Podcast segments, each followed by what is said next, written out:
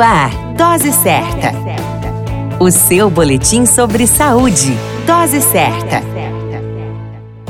Olá, eu sou Júlio Cazé, médico de família e comunidade. Esse é o Dose Certa, seu boletim diário de notícias. E o tema de hoje é mastite. A mastite é uma inflamação da mama que provoca sintomas como dor, inchaço ou vermelhidão, podendo ser ou não acompanhada de uma infecção e, consequentemente, provocar febre ou outras alterações no corpo.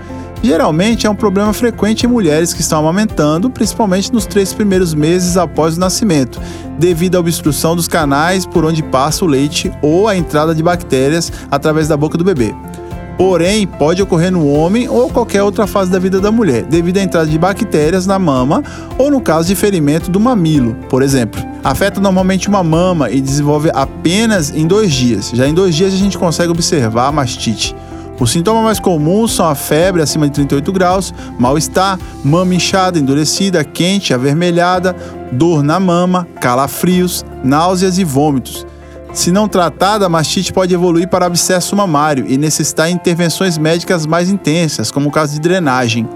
As dicas para evitar a mastite são de deixar o bebê ou a própria mulher esvaziar completamente a mama e nas mulheres em fase de amamentação.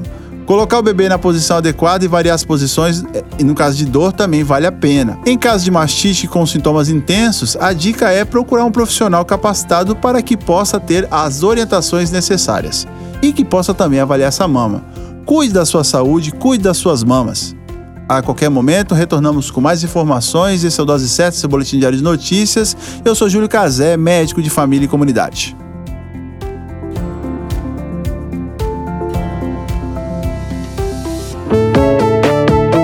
Dose Certa. O seu boletim sobre saúde. Dose Certa.